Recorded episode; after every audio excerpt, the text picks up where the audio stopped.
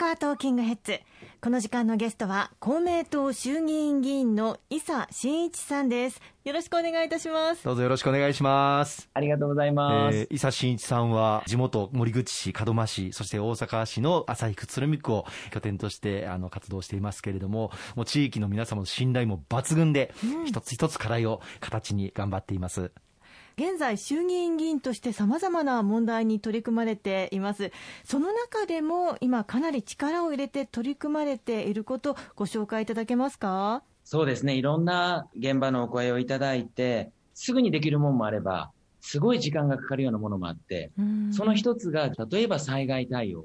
10年前、ちょうど、その、このラジオ出させていただいた時ぐらいで、はやぶさの話した時って、地元現場回ってた時なんです。まだ議員になる前だったと思いますが、はいうん、その時に大阪で大雨が降って、うん、結構地元も浸水被害がいっぱい出たんですよね。うん、で、現場見に行って、これは議員になったら何とかしたいな、という思いがずっとありまして、その中であの、大阪の地下に今、川作ってるんですよ。淀川とか大和川って、大阪の私の地元よりも川面の方が高いんですよね。だから水がなかなか流れていかないということがあって、で、大阪の多分3分の1ぐらいがそういう場所やと思うんですけど、この溜まった水を全部地下に水を集めて、最後大阪湾まで流すっていう巨大プロジェクトがあるんですよ。で、これをずっと推し進めてたんですが、ちょうどこの途中まで、鶴見緑地公園ぐらいまで途中まで川が完成して、まあ、まだまだ大阪湾まで行くまで時間かかるんですが、はい、この途中までできたタイミングで、とにかくこの巨大な空間に水だけ溜めれれば、大雨降った時に、だいぶ浸水被害減るんじゃないかなと思って。で、国交大臣に質問して、で、結構これ大事なプロジェクトだって大臣も言ってくれて、地元まで来てくれて、で、国交省の偉い人みんな連れてきて、で、一緒に地下40メートル降りてもらったんですよ。で、そのプロジェクトを一緒にこの地下の巨大な空間を見て、あ、これやったら使えるってなって、で、まだ川自体は大阪湾まで繋がってないんですが、途中段階でもう供用開始、運用開始しましょうとなって、はい、今だから雨が降ったら全部そこに水溜めるようになりました。それから大雨が降っても大阪浸水被害が激減しまして、はい。まあ、あの今年も本当に夏、長雨が特徴で各地で被害を出していますよね、まあ、そういったことを考えるといろんな思いというのはまた、伊佐さんの心の中に湧き上がってこられるんじゃないですか？そうですね、やっぱり災害って結構激甚化してますもんね、はい、本当にこの6月末から7月初めにかけてっていうのは、毎年どっかでいろんな災害が起こってて、だからやっぱりもう日頃からいろんなインフラ設計、都市づくりの中に、減災防災というのはどんどん組み込んでいかなきゃいけないと思うんですよね。だから私も地元では、その公園作るのも、例えば防災公園っていう機能をつけていくとか、はい、いろんな工夫をしながら、あの、安全安心な街づくり、防災減災に強い、まあ、防災減災の意味を込めた街づくりっていうのをしっかりやっていきたいというふうに思ってます。うんまあ、あのただでさえコロナ禍で大変な中ですけれども、やはり自然災害というのは待ってくれませんもんね。そして被害に遭っている多くの方に支援をという意味では、えー、去年行われました国民一律の1人10万円給付金、助かった方というのも本当に多かったでしょうね。この一人一律10万円の特別定額給付金、実はこの立役者は、今日ゲストに来てくれている伊佐真一さんなんです。あありがとうございます。あの、まあ、あれ、当時私、あの、財政金融部会長という仕事をしておりまして、はい。まあ、財政金融部会としてコロナで困ってらっしゃる方々にどういう支援ができるんだろうって悩んだんです。で、財政金融部会の案として、一人一律10万円っていうのを初めて打ち出して、だからこれ初めて打ち出したから、あの時ニュースになったんですよね。はい、結構報道でも取り上げられまして、やっぱ政府が最初言ってたのは、収入が減った人だけ支援。でも、当時思い出してみると、あの、1回目の緊急事態宣言が出て、困ってんのって収入だけじゃなかったと思うんです。例えば、収入が減ったと言っても子育て世代なんて、子供がずっと学校休校で家にいるわけですから、今度支出が増えてるんですよね。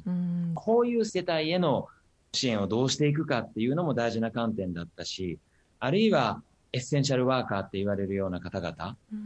医療関係者だったり、介護従事者だったり、運送の関係者だったり、ある意味、自分がの体をリスクにさらしてでも仕事を続けざるを得ないっていう方々。で、こういう方々ね、仕事続けてるので収入は減ってないですけど、でもやっぱりもう疲労困憊しててなんか支援できないかとか、うん、まあ、特にそういう、まあ、働く世代だったり、あるいは年金世代、年金の方、年金のね、生活してる方も収入が減ったわけでもありませんし、ただ本当に不安で、まあ、こういうあらゆる人が困っている状況の中で、どういう支援ができるかっていうのを考えると、やっぱり一律で、全員にまず支援するっていうのが大事な観点じゃないかと思って、それで、あの、一人一律10万円っていう案を作らせていただいて、最後は皆さんご存知の通り、あの、山口代表が直談判して、政府が方針をひっくり返すみたいなことになったわけですけど、まあ本当にやってよかったなと思う一つの政策ですね。あの公明党は与党ですからね、はい、普通はあの与党として、まあ、政府と、まあ、協議をしながら決めたこと、そして国会に出したこと、これをその後にひっくり返すっていうことは、まあ、普通はありえないんです。しかし、まあ、伊佐さんがその現場で本当に困っていらっしゃる方々が数多くいらっしゃる中で、やはり全員に一律、緊急事態宣言は全国に発令をされましたので、はい、全員にやはり等しく給付をしなければいけないという声を、伊佐さんが挙げてくれて、安倍内閣総理大臣の決断を促すというところまで結びついたんですよね。そしてあのワクチンに関しまして公明党がリードしたということは有名な話ですけれども医療従事者だけではなく介護や障害者福祉施設への支援も決して後回しにしてはならないということで伊佐さん国会で強く訴えられたんですよね。そのあたりのお話も伺えますか？ずっと私あの、まあ、病院とかいろんなクリニックとか介護以外本当にあのコロナ対応に当たっているような方々の意見も聞いてきたんですが同時に介護現場って本当に大変だなと思ってまして、はい、あの、やっぱクラスターがもう高齢者の皆さんを起こさないように、どうやって日々、この感染対策をやっていくかっていうのはもう、もう本当に大変な思いしながらやっていただいてます。ただまあ、介護ってそもそもね、あの、抱きかかえるように皆さん介護されてるので、ある意味濃厚接触してるわけですよね。はい。そういう方々こそ、やっぱり先にワクチンを打っていただかないと、これは、あの、現実の問題として、国会でちゃんと取り上げないといけないんじゃないかと私、思いました。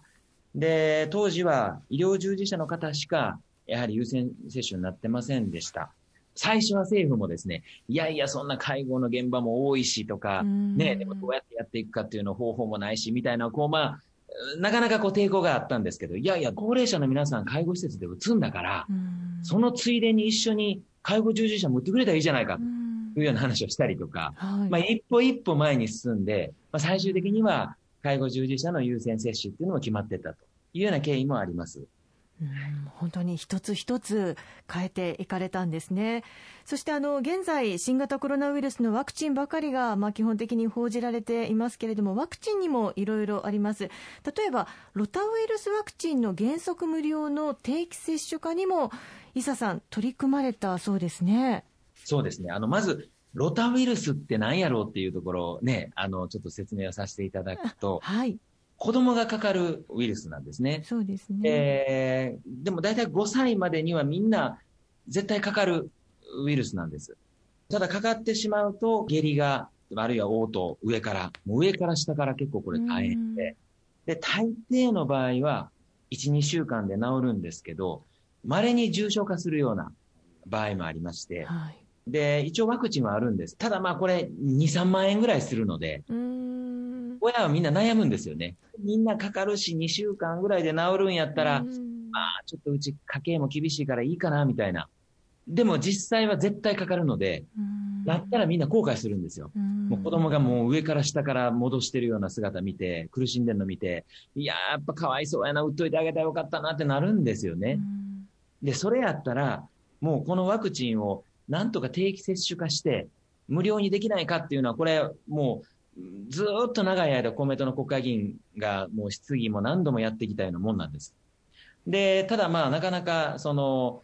有効性とか安全性とかいろんなハードルがあって、前に進んでなかったんですが、ちょっといろんないいデータが揃ってきたタイミングがあって、はい、で2018年の4月に、私がこれ国会で取り上げたんですよ。そっから一気に審議会が動き始めて、まあ、最終的にこのロタウイルスワクチンの定期接種化が決まり、で、2020年の10月、から、去年の10月から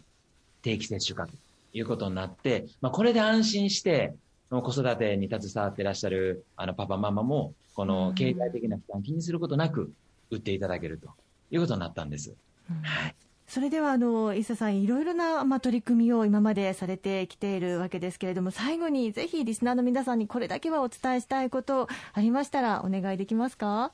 まあ、特にコロナ禍っていうのはある意味緊急事態ですよね。もう大変な状況の中で、なかなかその現場の声が政府に届かない。官邸に届かないっていうような場面も私も感じてきました。さっき言ったように、例えばこの一人一律10万円の話だって、みんな困ってたわけじゃないですか、あの時。収入だけじゃなかったのに、そのいろんな困ってる方々の声が、直接現場の声が入ることって、まあないですわね。はい、だからそこを橋渡しをして、現場の声をちゃんと届けて、できるだけこの今必要なものを迅速に対応できるような政策を作っていくっていうのは、これはやっぱ政治の大きな役割だなというふうに思ってます。特に緊急時であればなおさら。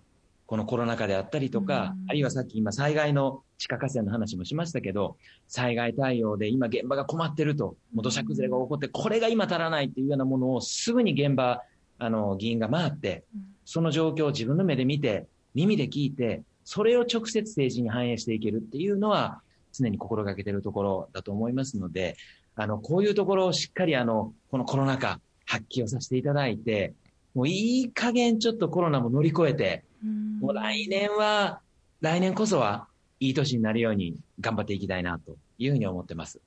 ありがとうございます。ありがとうございます。実はですね、伊佐さんはあの東京大学卒業されて、はい、文部科学省ではやぶさなど宇宙開発にずっと携わってきたんですが、中国語もなんと堪能なんですよね。そうなんですちょっとその辺を紹介していただけると。まあ、アメリカに留学した時に、実は中国をずっと専攻してまして、あの、チャイナスタディーズって中国経済の研究をしてた。で、その時に中国語を勉強したり、夏休みにバックパッカーでずっと中国を回ったりしながら、いつか中国で本当にこの日中外交を携わりたいなと思いがあって、で、その後、まあいろんな夢が叶って、北京の日本大使館で3年間働くことになったんです。はい。だから本当に生の中国っていうのを見てきて、ちょうど2007年から2010年でしたので、中国がどんどん成長してる時だったんですよね。科学技術もどんどん伸びてる時で、宇宙開発も中国すごい頑張ってる時で。で、これからこれ中国がどんどん伸びてくる中で日本はどうしていくんだろうっていうようなのを、まあ自分の中で一つのテーマと置いて、3年間いろんな現場見て、最後本にまとめて、で、この、こうすべきだっていう本が、結構そんな本書いてる人今までいなかったので、そう売れたんですよ。結構ベストセラーって自分で言ってますけど、になって、造反もされて、っていうような思いでもあって、まあ中国はだから、まあ今、日中関係いろいろありますけど、はい、しっかり我々としては中国に対して言うべきこともしっかり言っていかなきゃいけないし、ただ対極観に立って、まあ、これだけ経済が、日中関係がもう複雑に絡み合っている状況の中で、やっぱり日中が、それぞれが日本もしっかり日本の立場を言いながら、双方が争うようなことになったら、ある意味世界中が不幸になってしまうと思うので、そこはあの、まあ、日中の関係がもう世界にとって大事な関係だというような思いで、しっかりとしたこの関係の発展っていうものを目指していきたいというふうに思ってます。ありがとうございます。今後もますますご活躍ください。えー、今日この時間のゲストは公明党衆議院議員の伊佐真一さんでした。ありがとうございました。どうもありがとうございました。今後とも一緒に頑張っていきましょう。ありがとうございます。